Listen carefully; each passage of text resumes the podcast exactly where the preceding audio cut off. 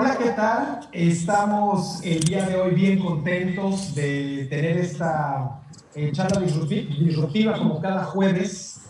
Eh, y este es el programa número 11 en el que vamos a platicar sobre acuacultura, acuaponia y cultivos sustentables. Cuando diseñamos estos programas y definimos el, número, el programa número 11 iba a ser sobre estos temas, nos dispusimos a encontrar a los mejores y a los expertos en el tema para poder encontrarnos en una charla disruptiva, una charla interesante. Y, les invitamos a dos amigos que, eh, con los que vamos a tener esta conversación, eh, esta conversación sobre eh, esto que, bueno, que, que hace un propósito de la, de la pandemia, diría yo, eh, mucho mejor valorado, que tiene que ver con la producción de alimentos, con el, con el sector eh, primario y, eh, y, y, para estos efectos me voy, a, me voy a permitir darle lectura al currículum de, dos, de los dos invitados que tenemos el día de hoy, empezando por Sergio Posada. Sergio es ingeniero agroindustrial, maestro en, finanzas por el TEC de Monterrey. Se fue en alguna temporadita allá a los Países Bajos, a Maastricht, a estudiar, eh, dice él, eh, algunas cosas que tienen que ver con negocios. Y bueno, él, eh, además de contar con una experiencia vastísima en el tema de ejecución, administración de proyectos, yo recuerdo, porque tengo la fortuna de contar con su amistad desde hace varios años, que entró de lleno a, estos temas de producción acuícola, no solamente eh, se metió, sino además se metió de cabeza a liderar el esfuerzo acuícola en Tabasco y a organizar a los productores que estaban de alguna manera desperdigados por ahí. Y hoy en día es un, eh, un impulsor, promotor de los negocios, eh, de los negocios del sector primario en Tabasco y en otros estados provocando que eh, la profesionalización de este sector, en específico de los productores de tilapia, y hoy en día, pues bueno, por una trayectoria de más de, 10, de, una década, eh, o de, creo que 12 años por ahí llevas este, de este tema, y, este, y cobrando además especial relevancia con el liderazgo que tiene organizando eh, a los productores. Bienvenido, Sergio. Gracias, Lito, con gusto. Y bueno, eh, también voy a, eh, nosotros seguimos a la empresa de Carlos. Carlos es un ingeniero biotecnólogo acuícola, cuenta con maestría, eh, con maestría y, especializaciones en el tema, en el tema de producción, de recirculación y el tema de energías renovables. Es el socio fundador de, de Bofish y además es director de innovación y diseño. Ha participado en proyectos en Japón, en Latinoamérica, en Estados Unidos y es socio de Aquagreen Society, International Aquaponics Society y de Aquaculture Engineering Society, también de la World Aquaculture Society. Y bueno, en su haber hay más de 50 granjas comerciales que ha eh, instalado en distintos países, en específicamente en en México, Latinoamérica en general, pero también en los Estados Unidos. Y, eh, y bueno, también eh, forma parte de distintas organizaciones vinculadas a, a, la acuaponia y en general es un pionero, impulsor y promotor de la acuaponia en México como una alternativa de producción sustentable, rentable y profesional. Y, estoy, y estamos encantados de contar el día de hoy contigo, Carlos. Creo que andas muteado, fíjate. Eh, ¿Me ayudan ahí, por favor? Ya, ya. Muchas gracias, muchas gracias. Al contrario, ustedes muy felices de estar ahí en su programa. Buenísimo, Carlos Sergio. Creo, creo, que tenemos ahí un eco en el, un eco por algún lado. Este, debe ser por, bueno, vamos a, ahí lo vamos resolviendo sobre, sobre la marcha. Este, y bueno, la razón de esta, la razón de esta conversación tiene que ver con que eh, regularmente volteamos a ver el, el agro, volteamos a ver el campo, eh, en, muy pocas ocasiones, pero a propósito de la pandemia eh, que nos tiene, bueno, que tiene colapsado y que tiene el mundo de cabeza, han surgido un montón de reflexiones alrededor de cómo producimos los humanos, qué es lo que hacemos para llevar, llevarnos a la boca algo desde que, desde que surge. Eh, yo he tenido algunos, eh, algunos esfuerzos y algunos experimentos y, y, a la hora de hacerlos me, vamos descubriendo que el tránsito del campo a la, a la, mesa, pues es un tránsito largo, prolongado, que darse cuenta también que las cosas no se producen de un día para otro. Y esto, bueno, ustedes lo han hecho eh, de manera profesional, lo han hecho como negocio. Y ¿Y qué, nos podrían decir? Eh, eh, de, entrada me gustaría, si bien la conversación es un tema bastante amplio, el tema acuacultura, el tema acuaponia, el tema de cultivos sustentables, ¿cómo se autodefinirían ustedes, eh, y pueden comentarlo en el orden que ustedes digan, como empresarios del agro, empresarios del agua, empresarios de los peces? ¿Cómo se definirían eh, ¿y, cómo, ¿Y por qué se han dedicado a esto en los, en los eh, o por qué han dedicado su vida a esto, eh, Sergio Carlos? ¿Está Sergio, tú primero? Dale, Carlos, adelante. Yo, yo, voy en segundo lugar ahí a ver si puedo mejorar lo que digas.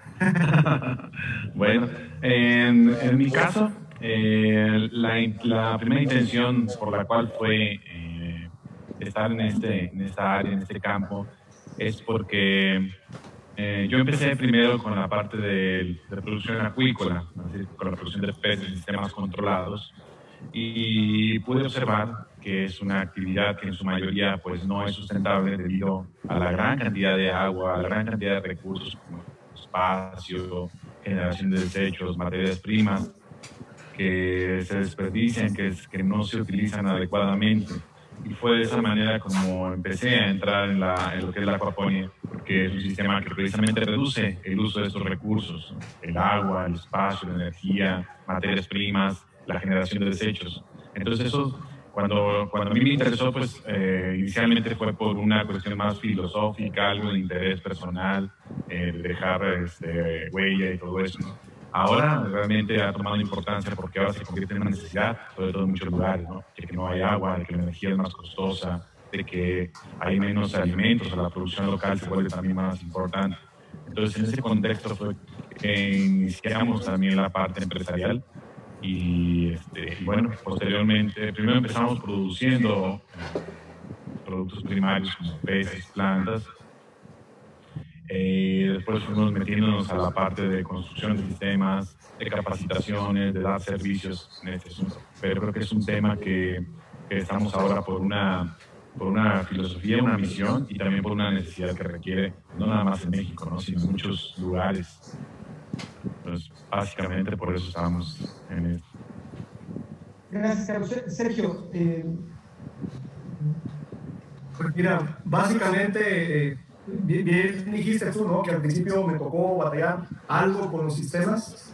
Eh, quiero platicar que en un principio mi origen profesional y familiar realmente no tiene una relación con el campo. O sea, mi familia no tiene nada que ver con el campo. Cuando yo empiezo esta acuacultura, pues fue por una concepción de la que tú hablabas hace un momento, de, de la percepción que el mundo urbano tiene del campo. Si nosotros le preguntamos a la mayoría de las personas de la ciudad que no tienen mucha relación con el campo, que en estos momentos cada vez esa fracción de la población es más grande, el 90% creen que trabajar en el campo es muy fácil.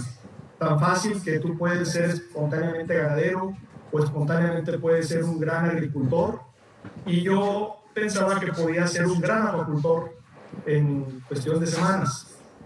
Entonces, eh, en mi caso... hace cuántos años, Sergio? En el 2007, 2006, 2007. Sí. ¿sí? Yo, yo estudié fuera, como tú lo mencionaste, cuando regreso a Tabasco, mi estado, pues eh, las oportunidades que yo veía, pues era básicamente la disponibilidad del agua. Tabasco tiene la tercera parte del agua dulce del país, entonces que tiene que ser algo relacionado con el agua. Armamos un proyecto de inversión maravilloso, conseguimos la inversión en la primera granja que se hizo y la primera cosecha que esperábamos era de 13 toneladas y cuando cosechamos logramos solamente 300 kilos, ¿no? Entonces, eh, yo a mucha gente le digo que, pues esa fue mi colegiatura en el sector, ¿no? Esa, esa fue mi primera colegiatura, aunque a mis socios, pues les costó mucho así. A final de cuentas, eh, logramos que se volviera a invertir, que se hiciera lo correcto para poder trabajar. Y bueno, después de un tiempo te quiero decir que fueron tiempos muy complicados porque pues descubrimos lo que teníamos que hacer, la forma en que tenía que estructurarse el negocio, todo lo que se tiene que hacer, como en cualquier negocio, el campo no es algo fácil. Y bien decía Carlos, hay muchísimas variables que se tienen que medir, o sea, el impacto ambiental es una variable muy importante, pero también al paso del tiempo, y esto ya te lo hablo como un productor ya más maduro, un empresario del sector más maduro, al paso del tiempo vas viendo que lo que hacemos nosotros, que estamos en el sector agroalimentario, es dar una solución. El foro económico. brillantes tenemos el caso de Kimball Musk, que es el hermanito, el hermano menor de Elon Musk, que está metido en las eh, container farmings de Nueva York, eh, produciendo este, alimentos en contenedor, ¿no?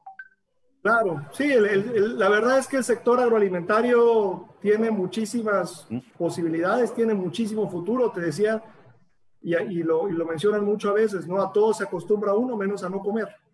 Entonces, en la medida en que nos subamos a ese tren, además de que es un negocio, una buena rentabilidad, pues también le damos una solución a nuestra especie, ¿no?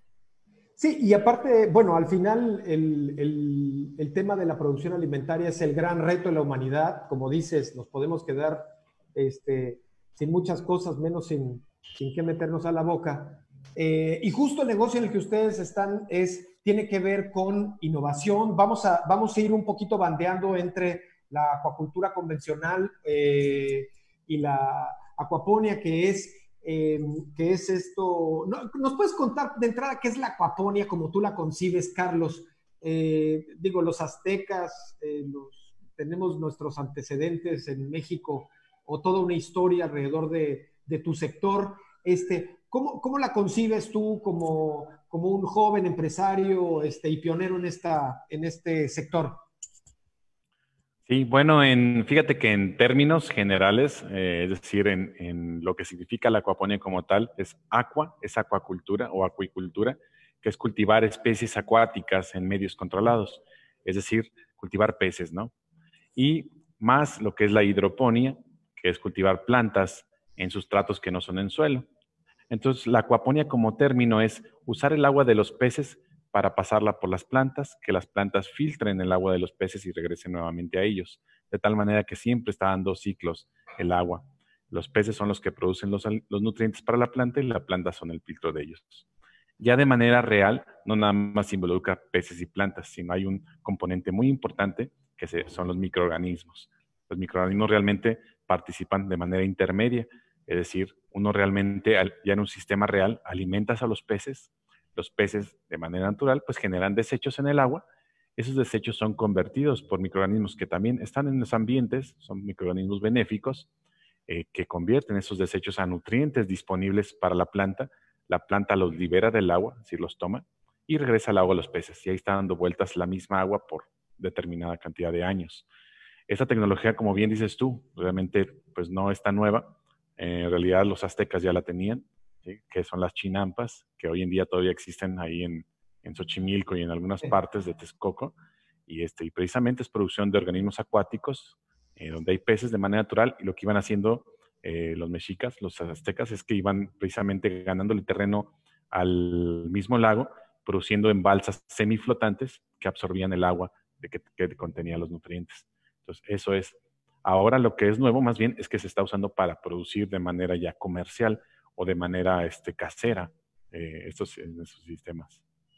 Y digo, hablaba, hablabas hace un momento que tú te metiste al tema de la acuaponia justo por el, por, el, por el, los desperdicios de agua que provocan la acuacultura. En alguna conversación con Sergio me contaba que el gran tema de hacer la acuacultura o la producción de peces en un fraccionamiento, por ejemplo, residencial, es que hay tanto desperdicio de agua que es del sistema, este, del sistema de consumo humano, pues que no es este, ni deseable ni tampoco es óptimo. Este, y además, pero en sí mismo la acuacultura consume una cantidad este, muy importante de agua que además luego provoca que no sea, sobre todo si no es bien manejada, que no sea para consumo este, posterior, ¿no? Y además entra mucho, mucha contaminación y cosas de esas. Sí, ¿cómo, cómo ves tú este, eh, tu sector, Sergio? En la producción este, acuícola se ha sofisticado, se ha, en, el caso de Tabasco, bueno, aquí tú, tú eh, organizas y coordinas el esfuerzo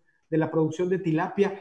¿Cómo, cómo, eh, qué, qué, significa ser acuicultura, además, ser acuicultor pionero en un estado en donde somos deficitarios en el tema de producción, eh, de producción de peces? En específico, me refiero a la tilapia, que tenemos más consumo que, que producción y tenemos que traerla de fuera. ¿Qué significa para ti eh, construir, organizar, pero también saber que hay algunos retos que mejorar, sobre todo el tema, me refiero a la recirculación, que además tiene sus ventajas y sus desventajas. De entrada, tiene un consumo brutal de energía eh, o, muy importante de energía y ahí también está eh, este, e, estas eh, decisiones que hay que tomar. Con, ¿Contamino un poco o no? ¿O consumo energía o no? ¿Cómo, cómo lo ves, este, Sergio, eso, ese, e, esas reflexiones?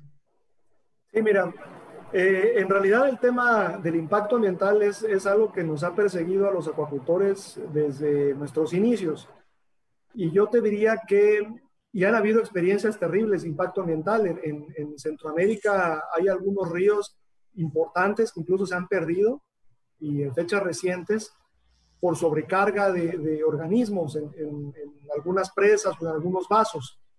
Eh, yo te diría que lo importante es que hagamos el desarrollo del sector acuícola de una manera responsable y de una manera integrada. O sea, la actividad acuícola no puede estar aislada del resto de las actividades primarias. Un ejemplo, pequeño ejemplo. Nosotros trabajamos el agua por encima del nivel natural del suelo. Los estanques así deben de ser. Entonces, en las cuencas acuícolas más importantes del mundo, ligadas con las cuencas agrícolas más importantes del mundo. ¿Por qué? Porque si yo saco el agua para meterla a un estanque y la pongo por encima del nivel de suelo, una vez que yo uso esa agua, que es rica en nutrientes, como, como dice Carlos, y es la razón de la, la acuaponia, pues yo simplemente le abro una válvula y esa agua es agua de riego, ¿sí? sí. Entonces, ese es por un lado. Y te decía, no podemos hacer los proyectos acuícolas aislados del resto de las realidades. No puedo poner una granja acuícola que va a demandar mucha agua en un lugar donde no hay una zona agrícola que la va a consumir. Entonces, empecemos por hablar de política pública relacionada al ordenamiento. ¿sí? El segundo punto que yo te diría es que si somos, podemos contaminar, si solo si trabajamos en altas densidades. ¿sí? Y si trabajamos en altas densidades, nuestro costo de producción habitualmente se va para arriba. O sea, eh, y estoy hablando de la región mexicana, ¿no? De, de, de, nuestra realidad mexicana. Si hablamos de una realidad europea una realidad eh, en algunos otros países donde la tierra es muy escasa y el agua es muy escasa, pues entonces se justifican otros sistemas donde recirculas. Pero en el caso mexicano o en el caso tabasqueño, eh, realmente no tiene lógica trabajar sistemas de altísima densidad porque tu costo de producción se va para arriba. Y si nosotros descargamos esa agua en sistemas de baja densidad, pues la contaminación es, es mínima. Y te digo, si hago el proyecto en una ubicación eh, que tenga una conveniencia agrícola, pues imagínate qué mejor, porque entonces el proyecto agrícola pues ya no va a gastar... Eh, sinergiza, con el, sinergiza con el otro, ¿no? O sea, hay, hay, hay una simbiosis ahí. Así es, o sea, eh, estoy de acuerdo con Carlos, es peligroso si no tenemos una política de ordenamiento. Por un lado, podemos contaminar los cuerpos de agua, eh, si metemos jaulas, por ejemplo, y, y, hay esos riesgos latentes en todo el país y en todo el mundo, no es una realidad exclusiva nuestra.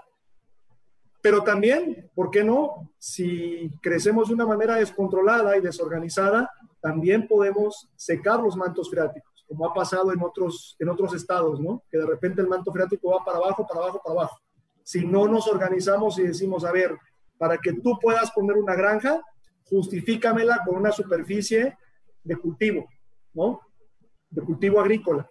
Y entonces, esos esquemas combinados y a final de cuentas, te puedo decir, a la granja le va a salir el 50% del costo del bombeo y al cultivo agrícola también, ¿sí? o al cultivo agrícola le va a salir gratis. Entonces, más o menos por ahí va el tema y repito, tiene mucho que ver con que llegue talento al sector. Si seguimos pensando en una acuacultura o en un campo de fin de semana, en un campo de cuando me acuerdo, pues no vamos a avanzar mucho. Tenemos que tecnificar el sector.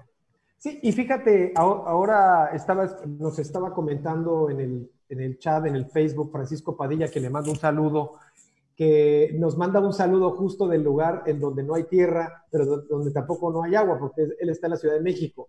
Y justo el gran tema, eh, bueno, hay, hay casos excepcionales en la Ciudad de México, como por ejemplo vinícola urbana, que, que diseñan vergeles en azoteas eh, y proyectos como el que refería hace un momento de Kimball Musk, de las eh, granjas dentro de contenedores, que si bien son proyectos, eh, yo, diría proyectos exhibitivos, porque, porque son mucho más costosos, es decir, una, una lechuga te cuesta muchísimo más que, producirla, no sé, que, producirla bajo, bajo el sistema de Carlos, este, sí son, permite hacer reflexiones en torno a cómo como humanidad deberíamos de estar eh, asumiendo, adicionando innovación a los procesos productivos, porque al final volvemos a la reflexión del principio. El gran reto de la humanidad es producir suficiente comida abundante y saludable para poder alimentar a la gran cantidad de bola de gente que somos. Y, y ahí justo lo que decías es cómo eh, estos nuevos perfiles. Yo los, a ustedes son, eh, son muy jóvenes ambos. Este, yo creo que yo todavía soy un poquito más joven que ustedes. Eh, pero bueno, regularmente el, y además, bueno, tienen estudios, tienen, están súper profesionalizados, han hecho proyectos en, en, en, otros países, como el caso de Carlos en Japón, y están entrando a un sector que necesita cada vez más profesionalización, pero especialmente innovación, que es justo, eh, que es justo las áreas de oportunidad que, a las que refería Sergio. ¿Cómo se imaginan ustedes o cómo, cómo, eh, cómo nos pudieran contar estas... Eh, nos contabas esta anécdota, Sergio, de que cuando entraste y diseñaste, tenías en tu cabeza 10, este, varias decenas de toneladas y al final pudiste cosechar 300 kilos. Eh, además de, además de la necedad y la terquedad para seguir en tu sector, ¿cuáles serían estas barreras de entrada que hay para alguien que, como alguien que nos está escuchando en, el día de hoy, que nos diga, yo quiero entrar, tengo un ahorradito, tengo un guardadito, pero sobre todo con esto de la pandemia ando entre mi casa y quiero entrarle al negocio acuícola, sea acuaponia, sea producción de camarón, tilapia, etcétera. ¿Cuál sería el, los, ¿Cuál sería la manera de superar esas barreras de entrada, Carlos, Sergio? Eh, bueno, en mi caso, yo lo que pensaría que, o lo que normalmente eh, les comentamos a las personas que están interesadas en ingresar en esto, que todavía no tienen muy claro hasta qué nivel de producción o hasta qué nivel de negocio lo van a llevar, pues siempre recomendamos empezar con una escala piloto. Eh, en algunos casos, inclusive, eh, recomendamos empezar con una escala casera para irse eh, adentrando o irse dando cuenta de cómo funciona el sistema. Eh, por ejemplo, si alguna persona, inclusive si es de ciudad, quiere comenzar en esta actividad y lo quiere ver en un momento dado como negocio, normalmente le recomendamos que siga un proceso. Primero, pues que, que busque información o tome información, es decir, que se capacite un poco. Después que lo experimente porque mucha gente se queda ahí en la capacitación. Hay mucha gente tomando cursos en línea o cursos presenciales que se quedan en la capacitación y ya no llevan eso a cabo. Una de las ventajas de, la acuaponía es que se puede llevar con muy baja inversión es decir, con materiales inclusive reciclados, que lo puedes hacer en tu misma casa, en tu mismo traspatio y comenzar con algo. Que te des cuenta que funciona, que te des cuenta cómo funciona y que obtengas un producto, que ese producto te motive y que además, si estás visualizando lo comercial, te sirva para mostrarlo a tus posibles clientes. Mira, esto es lo que voy a tener. De esa manera ya empiezas a abundar un poco en la curva de, de aprendizaje. Ahí tú ya visualizas, haces una proyección de decir, ah, bueno, yo quiero llegar un poco más, a lo mejor crecer mi sistema, o ya irme a un sistema que funciona, que te un sistema comercial normalmente funciona diferente, que ese producto te motive y que además recomendamos también una etapa piloto comercial, que ya es de mayor inversión, ya es de mayor dedicación, pero que te puede dar la oportunidad de que ya empieces a generar ingreso a través de eso.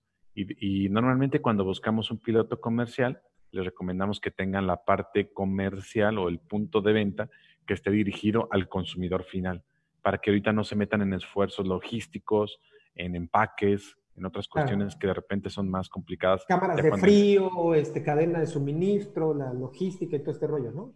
Sí, así es, porque ya llega un momento en que es tan, tan de una gran escala, una mayor escala, que ya se vuelve más un, negocio de logística, de costos de producción. Entonces ya no compites a veces con los más grandes. tienes que ir llevándola y visualizando y haciendo una proyección financiera de hasta qué parte quieres llegar, ¿no? ¿Tú, tú cómo lo ves, Sergio? ¿Cómo ves el, cómo, cómo, eh, cuál sería esa barrera de entrada a superar y cuál sería esa ruta para alguien que nos esté escuchando y diga, oye, yo quiero hacerlo eh, para probar como negocio, explorar el autoconsumo. Este, los peces no crecen de la noche a la mañana, contrario a lo que muchas personas pensamos este, regularmente. Tardan un montón de tiempo, en el caso de la tilapia, entre seis y ocho meses para poder, para que esté en una talla en donde te la puedes llevar a la boca. Este, ¿cuál, ¿Cuál sería esa manera, esa manera de superar esas barreras, Sergio? Mira, yo creo que eh, esas, esas barreras que tienes que superar eh, no son tecnológicas ni son técnicas. Incluso coincido con Carlos que el, que la aquaponia es una excelente oportunidad para que tomes tu proyecto y le entiendas a los principios productivos, o sea, para que seas un productor como tal. Y en tu patio puedes establecer un sistema donde produces para autoconsumo o incluso para un consumo a lo mejor de tu colonia o de tu familia. Pero si tú me dijeras, ¿Cuáles son las principales barreras de entrada de inicio? Yo te diría dos. El plazo, habitualmente, y sobre todo cuando estamos recién graduados, estamos jóvenes, muy jóvenes, eh, pues queremos todo para, para ya, ¿no? Nuestra generación millennial lo queremos ya seis meses es largo plazo, ¿no? Tres meses es largo plazo. Y yo siempre he dicho que cuando inicias un negocio, y creo que es tu caso, el vino en, lo que tú has hecho, por ejemplo, y, entiendo por lo que sé de Carlos, pues tú tienes que pensar un negocio como un proyecto de vida y tienes que pensar, al menos en el caso acuícola, en un proyecto de 5 o de 10 años, que en un principio vas a batallar quizá con el financiamiento, tienes que ver la parte normativa, establecer la empresa y de ahí comercializar. Y el segundo punto que creo que también es importante a vencer como paradigma en, en, pues en nuestra cultura, es el tema de asociatividad. O sea, incluso hasta mucha gente te lo dice, me voy a esperar a que yo junte el dinero para que no le tenga que entregar cuentas a nadie. Entonces, si tú tienes que esperar 5 años, 10 o 15 años a que juntes el dinero tú, pues se te va a ir la vida, ¿no? O sea, no vas a poder juntar una cantidad como para hacer una unidad económica que valga la pena, ¿ok? Entonces, yo le diría a mucha gente, pues que se ponga a leer, que esté abierto a esquemas de asociación, que incluso empiecen a pensar en esquemas de, de, integración. Cuando yo he asesorado a algunos empresarios, y no solamente en el tema acuícola, sino en otra variedad de negocios, a veces la principal asesoría que, piden es cómo puedo hacerme de socios para financiar mi proyecto. ¿sí? Yo le diría a muchos emprendedores, porque fue mi caso también, de que habitualmente pensamos que el dinero es lo que nos limita, ¿no? O sea, que no puedo hacer lo que quiero hacer porque no tengo dinero. Pero el dinero, y sobre todo en estas épocas complicadas, pues está disponible. Ahorita hay mucho dinero del petróleo que anda buscando dueño, o sea, anda, anda buscando dónde acomodarse. Y, si ustedes tienen un proyecto serio, un proyecto formal que también lleva tiempo a hacerse, creo que una parte importante es investigar, como decía Carlos, a lo mejor desarrollar un, un piloto eh, acuapónico. Pero una vez que tienes un buen proyecto, ahora tienes que proponer un esquema de asociatividad. Yo le digo a mucha gente, o sea, si no tienes capacidad de ofrecer una manera de asociarte, pues tu capacidad como empresario está muy, muy limitada. Está limitado tu esfuerzo, ¿no? Sí, sí, a final de cuentas, pues si tú ves, por ejemplo, en el primer mundo, y vamos a poner el ejemplo de Estados Unidos, cualquier startup que empieza en una cochera, pues desde el principio ya está pensando en emitir acciones, en, vender, en entrar a la bolsa, o sea, desde que nace ya están pensando cómo lo van a hacer. Porque nosotros tenemos que hacer una empresa en la que nosotros somos todo, ¿sí? Y que nos vamos a financiar con nuestros propios ingresos y si acaso algún préstamo bancario que consigamos dentro de tres o cuatro años, cuando podríamos empezar con dinero que hay por ahí ocioso, ¿no? Claro, y bueno, nosotros tenemos muy cerquita aquí con, con esta empresa, eh, con esta empresa suizo-japonesa de producción, por cierto, de tilapia, aquí en, la, en el Alto Grijalba. Este, tenemos una experiencia de cómo el proceso, el proceso agroindustrial llevado al extremo, ¿no? O sea, cómo han podido ellos tomar las presas, hacerse cargo de buena parte de ellas para poder producir tilapia de calidad de exportación, corriendo, bueno, con todas las, eh, con todos los procesos este, súper sofisticados y súper avanzados. Eh, y, bueno, no, no tenemos, eh, no tenemos muchas, muchos casos de negocio de ese tipo.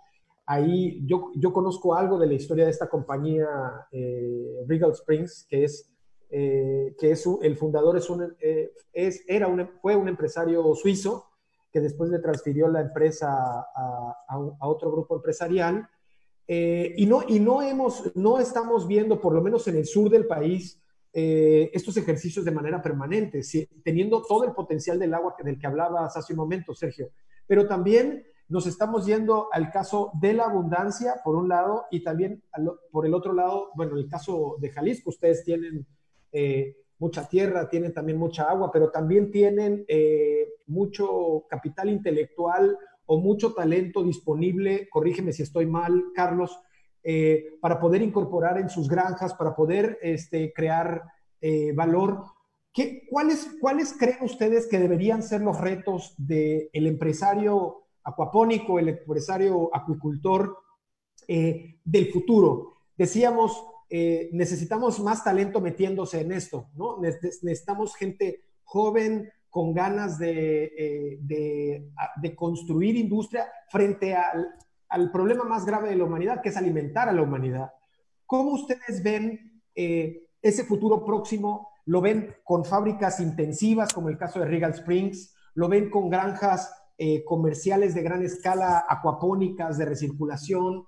¿Lo ven eh, cultivando en azoteas en la Ciudad de México, que bueno, es un poquito complicado por el volumen y sobre todo por el peso del agua y de la tierra en las azoteas, sobre todo en un lugar sísmico.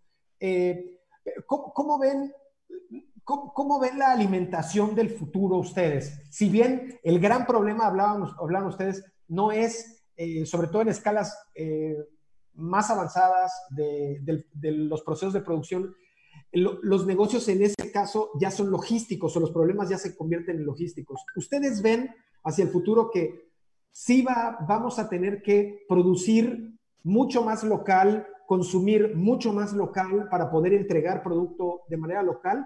¿O nos iremos al caso de las grandes industrias y las grandes eh, empresas agroindustriales que transformen alimento y se lo lleven a la mesa a la gente? ¿Cómo lo ven? ¿Cómo ven ustedes ese futuro? Bueno, en mi caso particular, yo lo veo, yo lo veo que sí va a ser en cuatro, en cuatro rubros diferentes que van a seguir ampliándose. Pero, este, bueno, entre esos sería lo que sería una cuestión rural, es decir, granjas integradas, integrales, eh, que aprovechan, como dice Sergio, la, la, parte acuícola con la, con la hortícola y de manera este, extensiva o semi-intensiva. Lo veo también en la cuestión este, urbana, con pequeñas granjas autosatisfacientes o con autosuficiencia, que realmente no serían a lo mejor muy eficientes, pero que brindarían eh, otras cosas aparte, es decir, aparte del producto, eh, una educación, una integración familiar, una conciencia ambiental. Lo veo también, aunque en menor caso, con pocas empresas en la parte comercial de gran escala. En gran escala, este, vería dos vertientes que son interesantes. Una, la parte completamente empresarial, como la empresa que dices de Regal Spring, donde se van con la tecnología completa, un gran volumen, este, una logística muy buena, eh, procesos agroindustriales, todo como una industria, ¿no? Sería en este caso una agroindustria. Eh, y surtiendo a mercados a lo mejor eh, internacionales, en este caso del país. Eh, pero por otro lado veo algo interesante que, que, nos ha gustado mucho y que estamos buscando también eh, aquí en la empresa desarrollar, que son los, eh, los clusters, ¿no? que tiene mucho que ver con la cuestión de, de, asociación que comentaba Sergio, donde a lo mejor varios productores que no están siendo productivos, que no están siendo eficientes, se unen en un mismo núcleo. En muchas cuestiones podría ser físico, que sería lo ideal, pero físicamente produciendo, regidos por un núcleo de servicios y ese núcleo de servicios que sea la parte especializada, donde va siendo la, la, parte tractora de la empresa, donde está la parte técnica, donde está la parte comercial, donde está la parte de transformación, dirigiendo a todos, orquestando a los productores en este caso.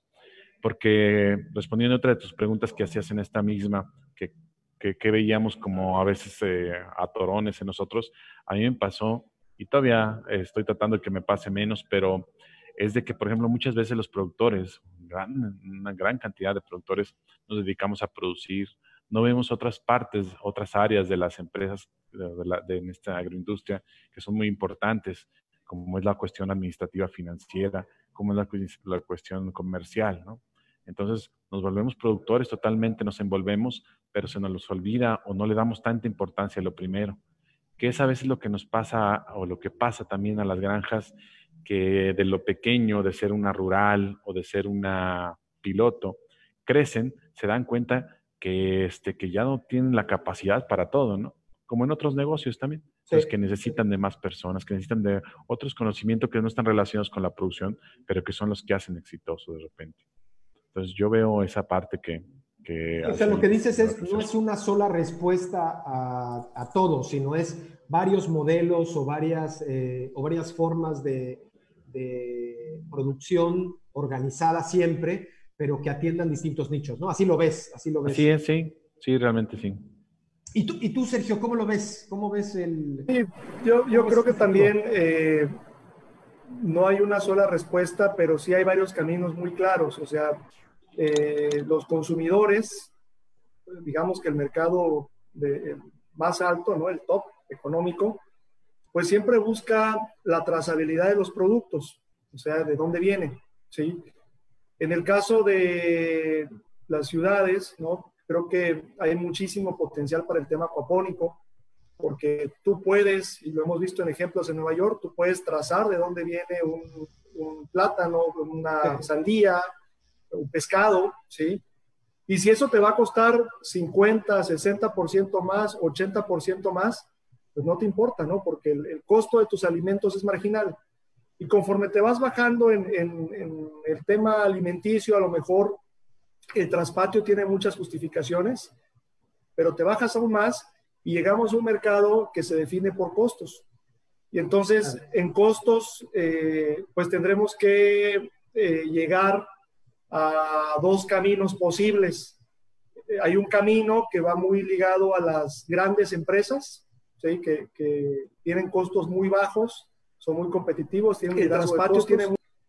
Pero hay un camino que lo vemos mucho en Europa, que son de empresas más pequeñas, ¿sí?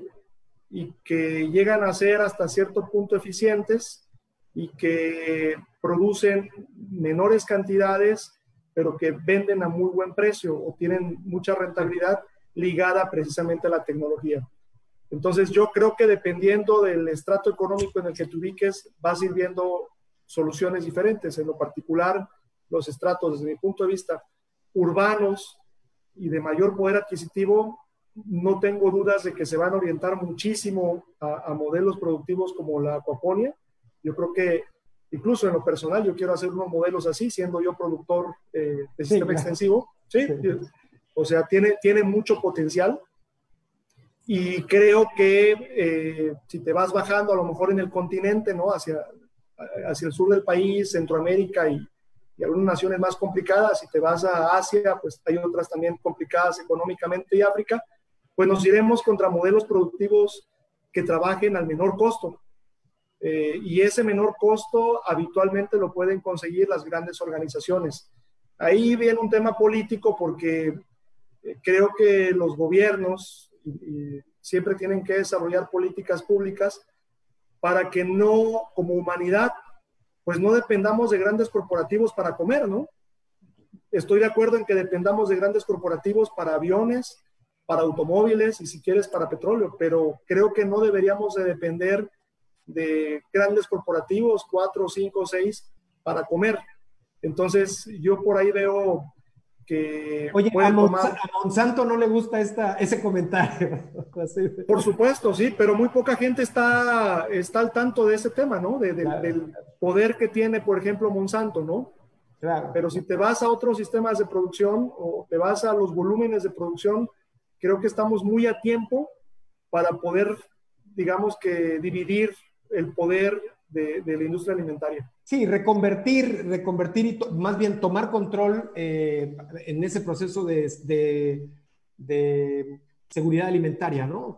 arrebatarle a las grandes cadenas o a las grandes transnacionales el destino de la alimentación de las, de las personas. Y bueno, en la pandemia eso se ha puesto de manifiesto con un país como el nuestro que está eh, pues con altos índices de obesidad, de hipertensión, eh, de diabetes, justamente derivado por la mala alimentación, eh, ocasionada, diría yo, por malas políticas públicas, pero también por una disposición o por justamente el monopolio de estas grandes compañías de alimentos, Sergio. Y creo que acabas de dar, el clavo que lo que plantea la, eh, la producción la acuacultura en general, la producción eh, hortícola, este, la producción de la que ustedes hacen, a la que ustedes se dedican, es la alternativa para hacerlo, eh, eh, pues para dar buena alimentación a un, a, un, a, un, pueblo o a una población que, lo necesita.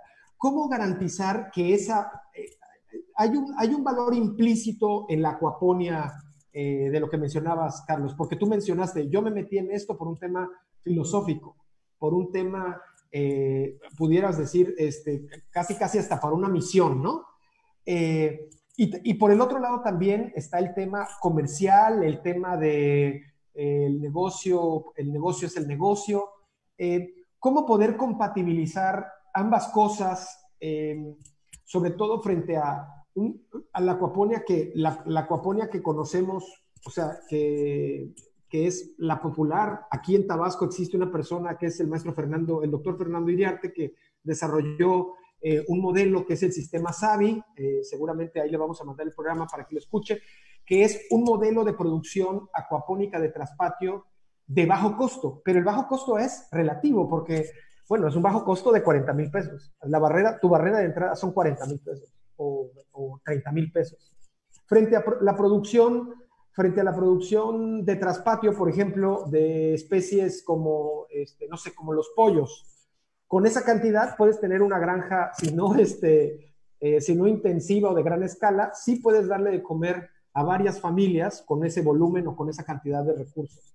¿Cómo ven ustedes, o cómo ves tú, Carlos, en específico, la acuaponia como alternativa frente a la producción saludable de traspatio eh, y eficiente en términos de dinero, porque un motor que necesitas al chaleco, este, eh, un, tanque, eh, los niveles de densidad que se requieren para la producción de acuapónica, este, pues requieren, hay una barrera de entrada fuerte, sobre todo para el traspatio, me refiero frente a otras especies.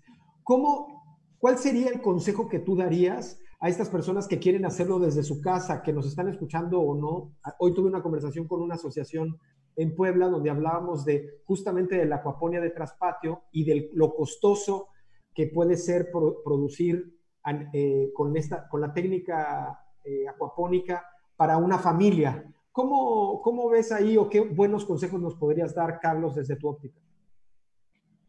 Ok, bueno, en ese tema no sé si sean buenos consejos o malas experiencias, que al último resulten buenos consejos, pero por ejemplo, eh, yo por ejemplo, como te decía, sí empecé por una cuestión filosófica y mucha gente de la que se ha acercado a nosotros, inclusive proyectos que hemos hecho y que inclusive eh, no han tenido un éxito, muchos de ellos empezaron y se quedaron con la cuestión filosófica.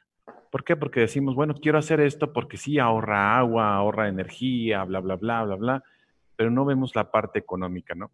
Entonces, es importante que, que, este, que empatemos que esa sustentabilidad tiene que ser negocio. O sea, ¿cómo podemos hacer que el reducir yo el agua, reducir la energía, reducir la cantidad de desechos, cómo puede ser que sea eso negocio? Porque si no, no se replica o no creces y terminas subsidiando a tu mismo sistema, ¿no? Entonces, empezar por ahí, porque la cuestión filosófica a lo mejor sea el motor, lo que te mueve a aguantar las, los altibajos, ¿sí? pero que finalmente tu mente pues sea más fría y precisamente que lo veas como un negocio, ¿no? En ese sentido, las personas que, a lo mejor eh, tienen la intención de comenzar con algo por una cuestión más filosófica, por un querer ayudar sin saber si es negocio o no, precisamente la cuestión eh, casera rural o piloto rural es muy interesante.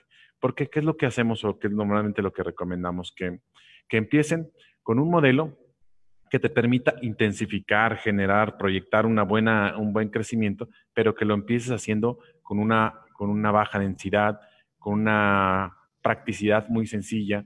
Eh, precisamente como decía Sergio, cuando más vas intensificando, pues el gasto energético se va haciendo mayor. ¿sí? También se va haciendo, se va creciendo el riesgo. Entonces, para los pequeños, el riesgo es muy costoso.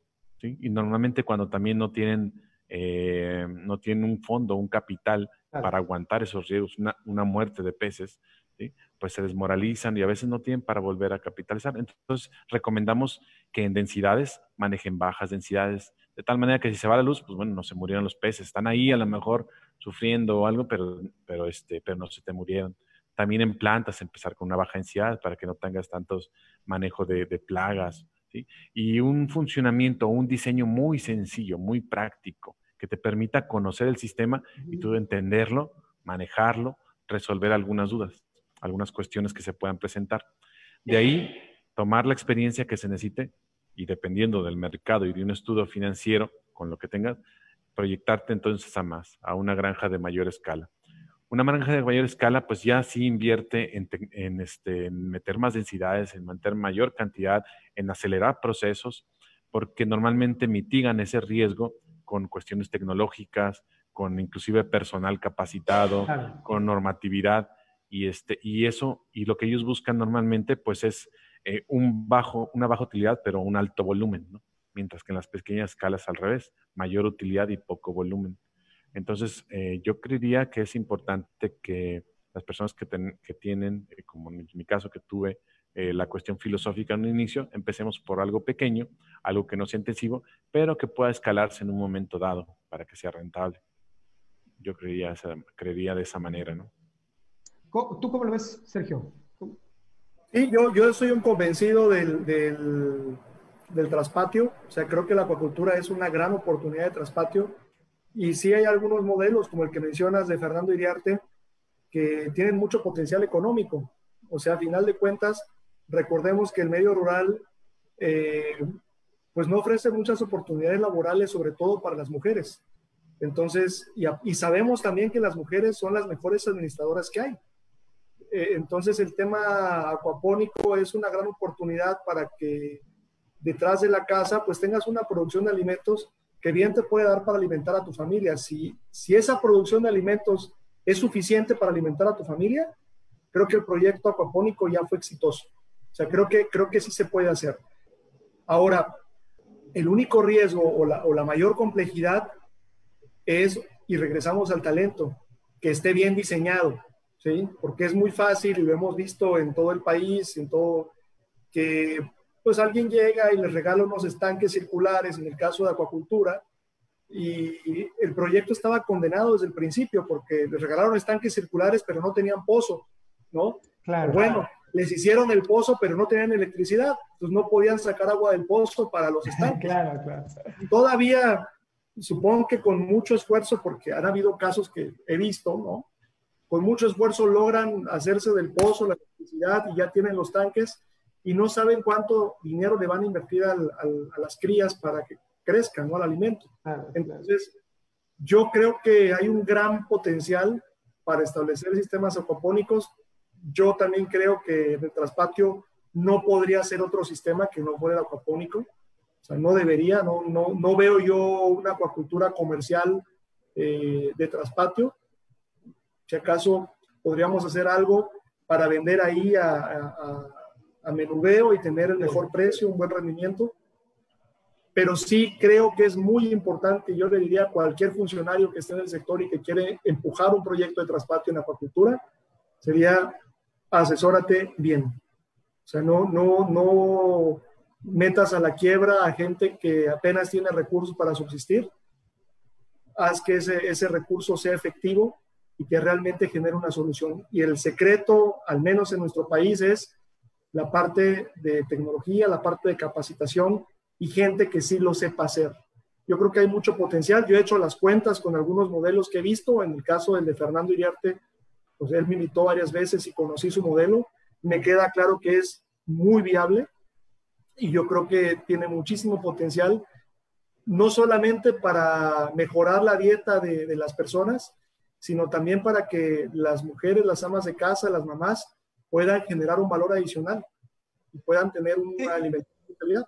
Sí, y allí también el caso del proyecto de Fernando, que es eh, para quienes no, ahí vamos a poner el link en un, en un momentito más. El caso de Fernando también es un modelo de integración social, porque es eh, sí es convocar a la familia alrededor del proceso productivo, es educarlos, es formarlos, es acompañarlos. Yo eh, he visto cuando tú pones a un niño frente a un, a un sistema de estos, este, pues le abres la mente, eh, lo acercas al entendimiento de que las cosas no crecen de un día para otro, porque además, y bueno, sobre todo en esta generación de la inmediatez, en donde puedes este, yo, todavía soy de la generación en la que tenías que esperar a que abrieran el negocio para ir a comprar algo.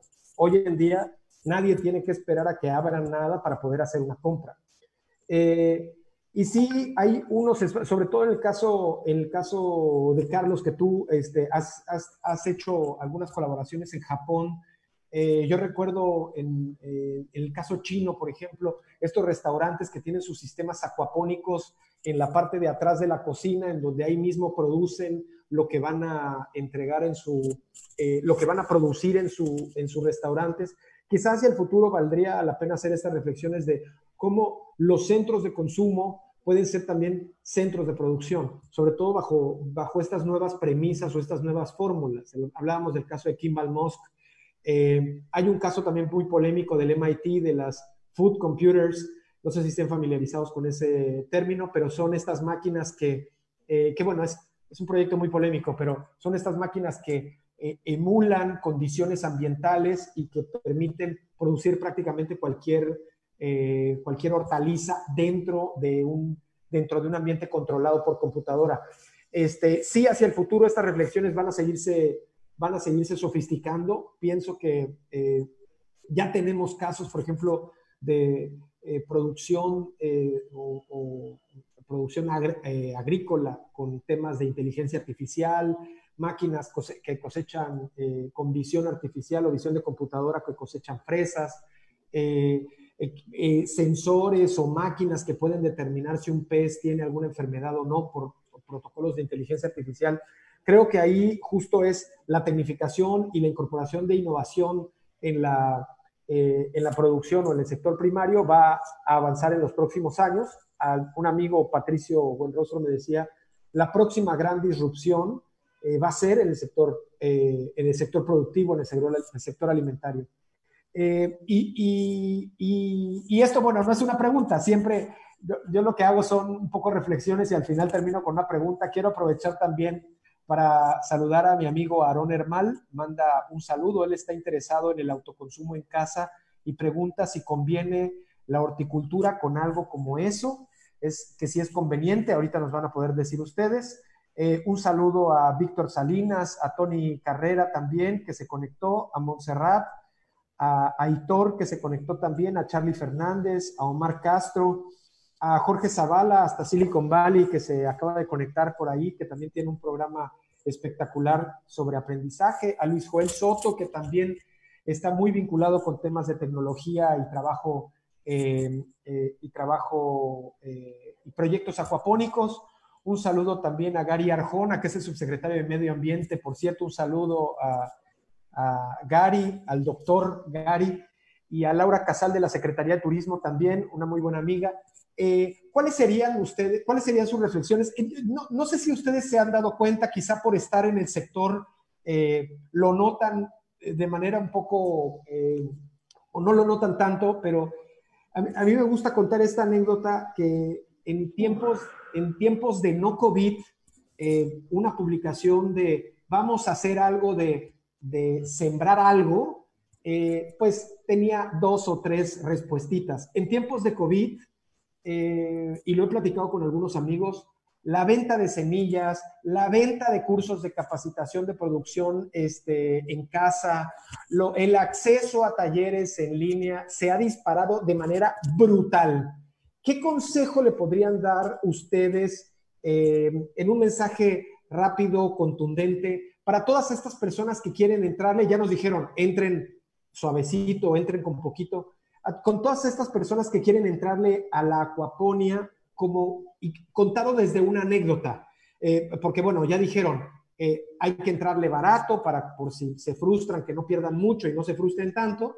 Este, desde una anécdota, ¿cómo lo, cómo lo, lo contarían o cómo podrían compartirle a las personas que nos están escuchando qué, eh, qué, qué, anécdota buena para entrarle al negocio de producir peces, producir hortalizas, con sistemas acuapónicos eh, sofisticados o con sistemas acuícolas eh, convencionales. ¿Cuál sería esa anécdota para compartir y para ir cerrando este programa, eh, Carlos, Sergio?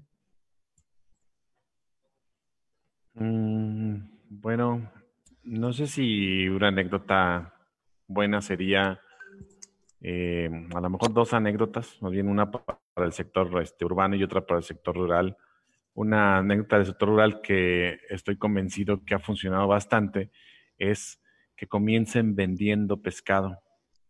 Es decir, eh, que tengan un contenedor.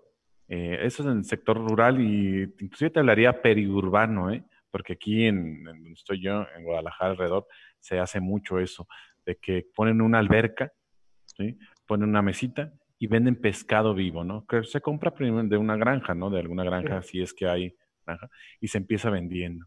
Y empiezas entonces con ya un pie derecho porque empiezas vendiendo. Después pones un modelo de, de acuaponía pequeñito ahí.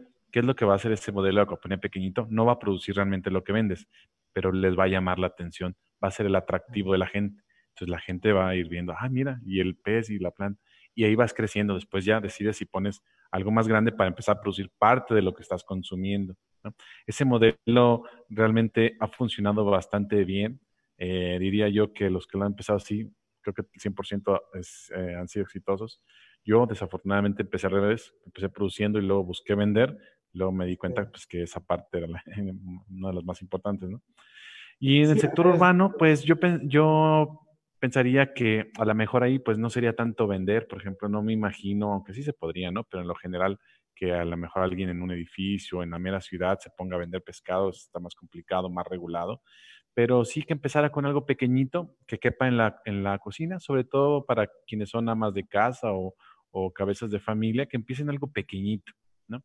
Y este pequeñito, hablo de algo pequeñito, así tan chiquito, que tengan unos peces ornamentales con una plantita, para que eso vaya generando conciencia, vaya generando interés, sobre todo cuando son niños y empiezan a platicar de ello, lo estás viendo Después de ahí empieza a crecer tu interés y ya decides si tú vas a algo más, ¿no? Esto creo que sería como un camino que yo pensaría. Está padrísimo eso de los peces fake, de que los compras y los metes ahí en tu sistema. Está buenísimo esa, está buenísimo esa anécdota. Este, tú, Sergio, ¿cómo, eh, ¿cómo, desde la anécdota nos podrías contar eh, cuáles serían esos pasos? No se vale copiar, no se vale copiar. no, pues mi, mi, mi anécdota sería que no escatimaran en Excel, en, hacer sus cuentas, o sea, eh, y en asesorarse. Todavía en nuestro sector es tan joven a nivel mundial y local y creo que más o menos igual que la acuaponia, es más fácil encontrar a un técnico que te diga que, que diga que sabe y no sepa, que a uno que, que, sepa, ¿no? Aunque te diga que no sepa, pero que sepa. Entonces, eh, yo sí le diría a cualquiera que quiera empezar, este, no escatimen en informarse. Hay mucha literatura también y también hay mucha literatura que, que es de laboratorio y no de realidad. Entonces yo les diría, no importa si pasan un año leyendo, metiendo datos Excel, visiten granjas, hoy en día hay muchas granjas ya, cuando yo empecé no habían muchas granjas eh, a la vista donde uno pudiera informarse y mucho menos habían técnicos. Entonces yo les diría, no se casen con un solo técnico, platiquen con muchos técnicos, les van a dar historias diferentes, visiten unidades de producción, muchas unidades de producción, para que al final ustedes tengan una, conclusión certera. Y si eso les va a llevar un año o les va a llevar dos, háganlo así, les va a ahorrar muchísimo dinero. ¿sí? Me parece excelente lo de iniciar con la venta, pues también tiene mucho potencial. Este, al menos en el tema eh, pues el mercado es brutal, es inmenso. Entonces no van a batallar para vender, pero sí es importante que desde el principio, desde que nazca su empresa, tengan los números claros. O sea, yo también empecé y empezamos eh, con muchos tropiezos porque no teníamos un modelo productivo eh, rentable, ni éramos tan viables económicamente como yo pensaba. Yo hice el proyecto y tardé mucho tiempo también haciéndolo y todo era perfecto, pero al final creo que hubiera valido la pena tardarme uno o dos años más investigando, porque en aquel tiempo no había tanta información disponible, pero bien hubiera valido la pena invertir uno o dos años más investigando para poder hacer un tiro de precisión. Y, yo les diría que eso es el futuro. Qué bueno, en, el, qué bueno, en esto de los negocios y, y como, como, en los negocios y como en la vida el hubiera no existe y la verdad es que celebramos que sigan eh, de tercos y de necios siguiendo construyendo su sector, eh, reciban eh, no solamente parte mía, sino el equipo de Ideas Disruptivas, nuestro agradecimiento y admiración por el trabajo que hacen de manera cotidiana. No tienen idea el número de personas que inspiran. Y agradecerle a todos los que nos están viendo eh, los que nos están escuchando, además de Facebook en este momento, pero también en Spotify, Instagram y en YouTube, eh, sobre este programa. Me encantaría que vieran este, sus redes sociales, Carlos, o, tus redes sociales de, de tu empresa o personales dónde te podemos contactar eh, y en específico para, para temas, por ejemplo, de asesoría en temas de acuaponia, en temas de, producción, ¿dónde te podríamos encontrar, Carlos? Bueno, está nuestra página que es aquaponia.com, precisamente aquaponia con C de casa, P de Pedro, aquaponia.com. Ahí, es, ahí pueden encontrar algo de información y ahí también están los datos y, y, también pueden venir a visitarnos quienes estén cerca de aquí de Guadalajara, o también estamos este, empezando una instalación ahí en, en Playa del Carmen, en Bacalar. Eh, ah, buenísimo. Eh, sí. ahí, te ahí vamos a ir a visitar, digo, el, el, deber llama, así que ahí vamos a ir a visitar pronto, vas a ver. Ah, bueno, sí, cuando gusten visitarnos a las... Son diferentes tipos de granja, entonces pueden ver diferentes tipos de sistemas. Buenísimo. Oye, Carlos, si se ocupas un ayudante, ahí estamos a la orden, ¿eh? Ah. Todo el mundo, ah, todo el mundo quiere ir a Bacalar, a Bacalar allá. Playa del Carmen, la chamea. Este, y, tú nos puedes compartir, oye, además, excelente dominio que te agarraste, aquaponia.com, está buenísimo. Em, eh, Sergio, ¿nos puedes compartir dónde te encontramos, cómo localizamos más información de lo que tú haces sobre alguna asesoría, sobre instalar una granja acuícola este, en el sureste, que es tu especialidad? Este, pero también, bueno, ¿dónde te podemos encontrar, Sergio? Claro, me, me puede enviar un correo, es ing de ingeniero, ing Sergio Posada junto arroba yahoo.mx. Buenísimo. Eh, muchísimas gracias, Sergio. Muchísimas gracias, Carlos. Un saludo a todos los que se conectaron, a Emma, a Erika Vargas, eh, a Fabián Ojeda también que se acaba de, de, conectar, a Elvira, a Miguel Ángel Cárdenas y a todos los que se conectaron el día de hoy en este, en este eh, programa en línea. Agradecerles su tiempo y la, paciencia de algunos detallitos técnicos que tuvimos. Eh, muchas gracias a todos Nos vemos en el programa número 12. Muchas gracias. Gracias, hasta luego. Gracias, Lino. Hasta luego, Carlos. Espérense.